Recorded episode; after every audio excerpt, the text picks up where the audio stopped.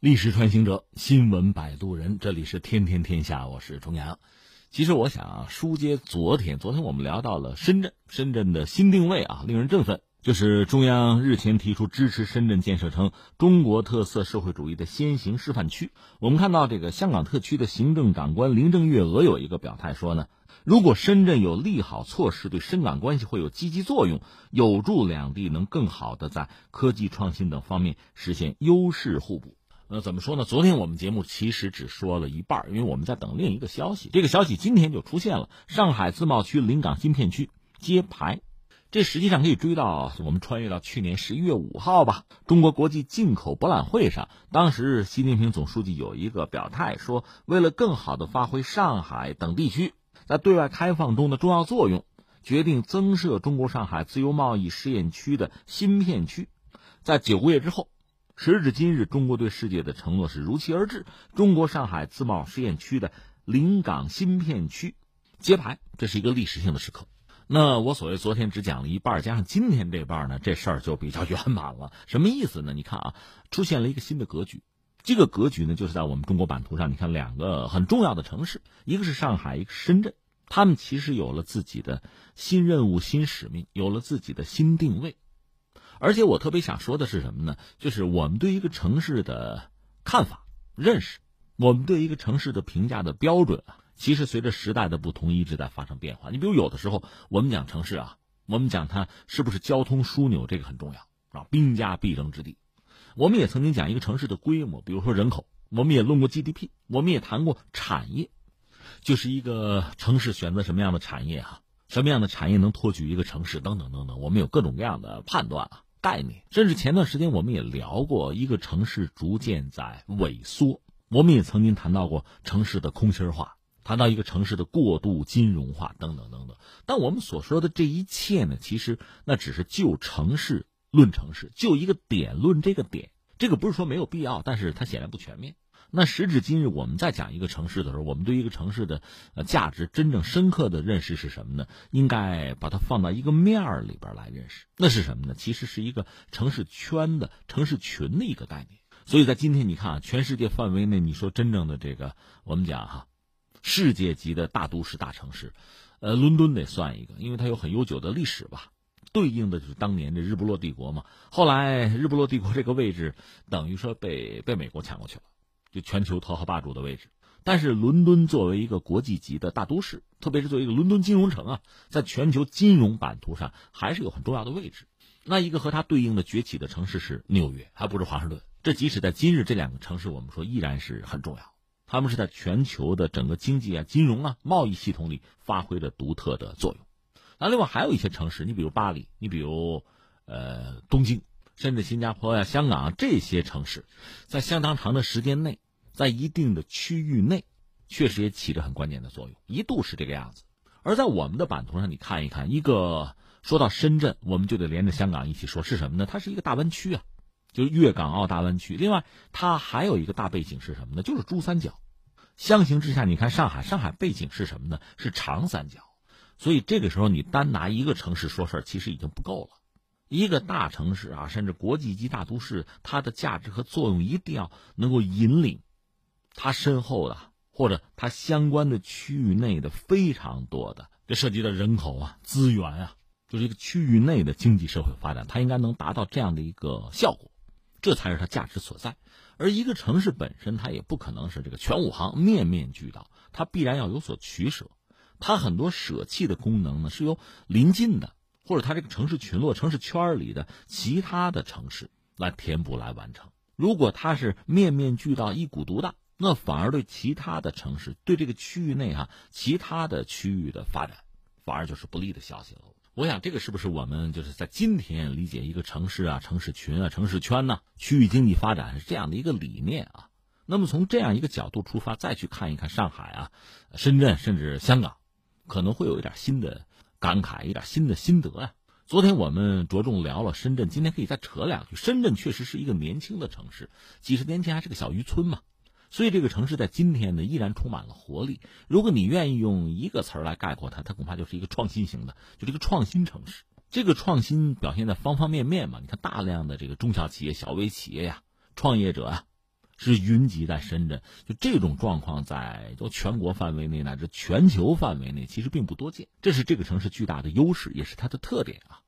但是你也得理解，一个城市和一个人一样，他可能有比较懵懂的这个青少年时期啊，有充满激情和热血的这个青年时代，也会逐渐的步入一个比较稳重的、通达的、事业有成的中年时期吧。深圳恐怕现在是中青年这个状态吧。那么以前这肯定是它的优势，它集结了大量的年轻人，没有什么后顾之忧。那么这个城市本身呢，也谈不上养老，甚至在。就是医疗卫生这个领域投入都不一定很多，因为没有这个压力嘛。甚至这个像教育，大学不要说，中小学、幼儿园的建设其实都不必太着急，因为需求有限，年轻嘛。但是几十年过去，时至今日，刚才我们讲的这些问题就成了深圳进一步发展的短板了。所以昨天我们也讲嘛，利用这个机会要做一个示范区嘛，可以把高等教育这块补上。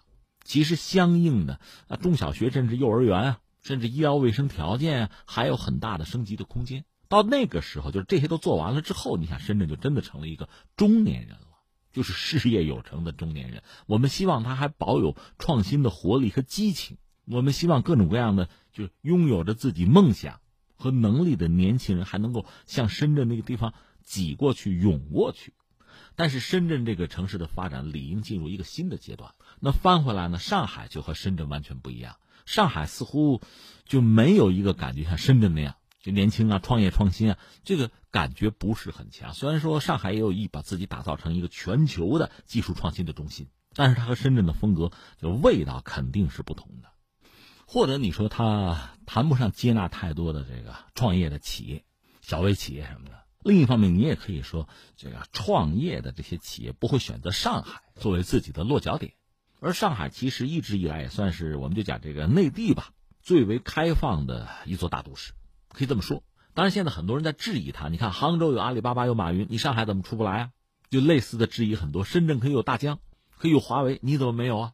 那你如果用刚才我们讲的这个，就你衡量一个城市，有的时候有的阶段吧，你拿产业来衡量是可以的。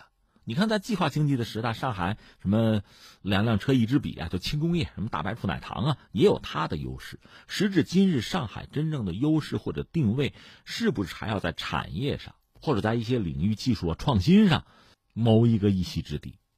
那它有没有更重要、更艰巨的事情要做呢？应该说有吧。三点吧。第一个呢，在区域经济里面，它应该是就整个长三角的带头大哥。这一直以来也是如此。另外呢，我想它本身作为一个开放度比较高的城市，它不只是属于就是上海这一地哈，这个城市也不只是属于长三角，它是属于整个中国的。就是利用自己开放度高的这个优势，该送出去的送出去，该请进来的请进来。另外再有什么呢？金融作为一个金融中心，它也不能够只满足于比如是中国的、是东亚的，而应该有自己的宏图大志，它应该成为一个全球级别的金融中心才好。这是上海翻回来呢，我们也得扯两句，就香港吧。香港目前如果说优势的话，我想啊，也还有三点。第一个是什么呢？它是一个港口，自由港。那在整个中国的版图上，它的开放程度也是相当高的了。这意味着在这个国际航运和商贸领域，它还是有一席之地吧。另外呢，它有比较高端的知识服务业吧，包括生物医疗这类的，这肯定不是传统的重工业或者传统的这个。制造业吧，你别指望香港搞制造业，因为它人口早就老龄化了嘛。但是在某些就是相对来说高科技领域，还是有一席之地吧。这是一个。第三个是什么呢？金融，而且作为人民币的离岸中心，它的位置和它的价值，目前来讲还是相当之重要吧。这是它。那么香港的问题是什么呢？其实你看，在一八四零年到四二年鸦片战争，我说第一次鸦片战争，后来签的《南京条约》，英国人抢了这个地方，英国人眼光还是很毒的。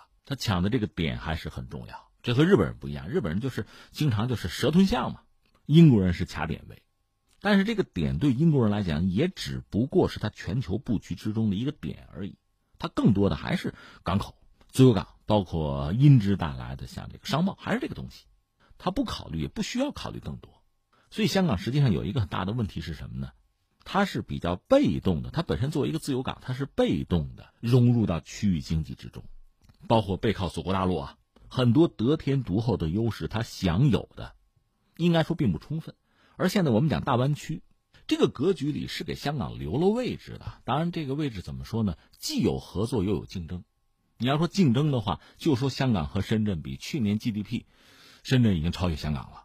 另外就是我们讲社会主义先行示范区啊，昨天吧，央视的主播说联播里边，央视的主播李子萌好像还有一个问题说，哎，这个示范区会示范给谁看呢？这个问题问的不可谓不尖锐不犀利啊。所以我想竞争是有的，但另一方面我们还要看到合作，就大湾区的这个合作，就像林正所说，如果。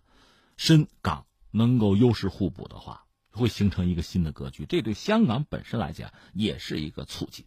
它太需要有自己明晰的定位和一个明确的方向了。当然，所有这一切前提，你的秩序要稳嘛。这个我们也放在这儿哈。那我们下面说最后第三点。呃，昨天我们聊了深圳一个新定位，今天我们讲的上海自贸区的临港新片区又揭牌。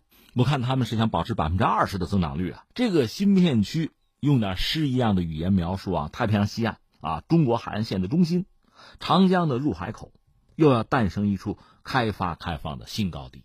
我们刚才讲了半天，这不是一个片区的问题，甚至也不是一座城的问题。我们要看到它所在的那个区域，就长三角。这回长三角、珠三角，那核心就是这个大湾区了，粤港澳大湾区了。这两极已经基本形成。这两极给人最直接扑面而来的感受是什么呢？一个是开放。有地缘上的优势，有开放的传统，有强烈的愿望和设计。再一个是什么呢？完善。这两个区域总的来说，哈，你不要单看一座城市啊，就整体来看，基本上没毛病，是比较完善的。那我们就可以把它看作整个中国经济在二十一世纪前二十年吧，终于完成了一个布局，面向大洋的、对内拉动、对外开放的这么一个布局，已然形成。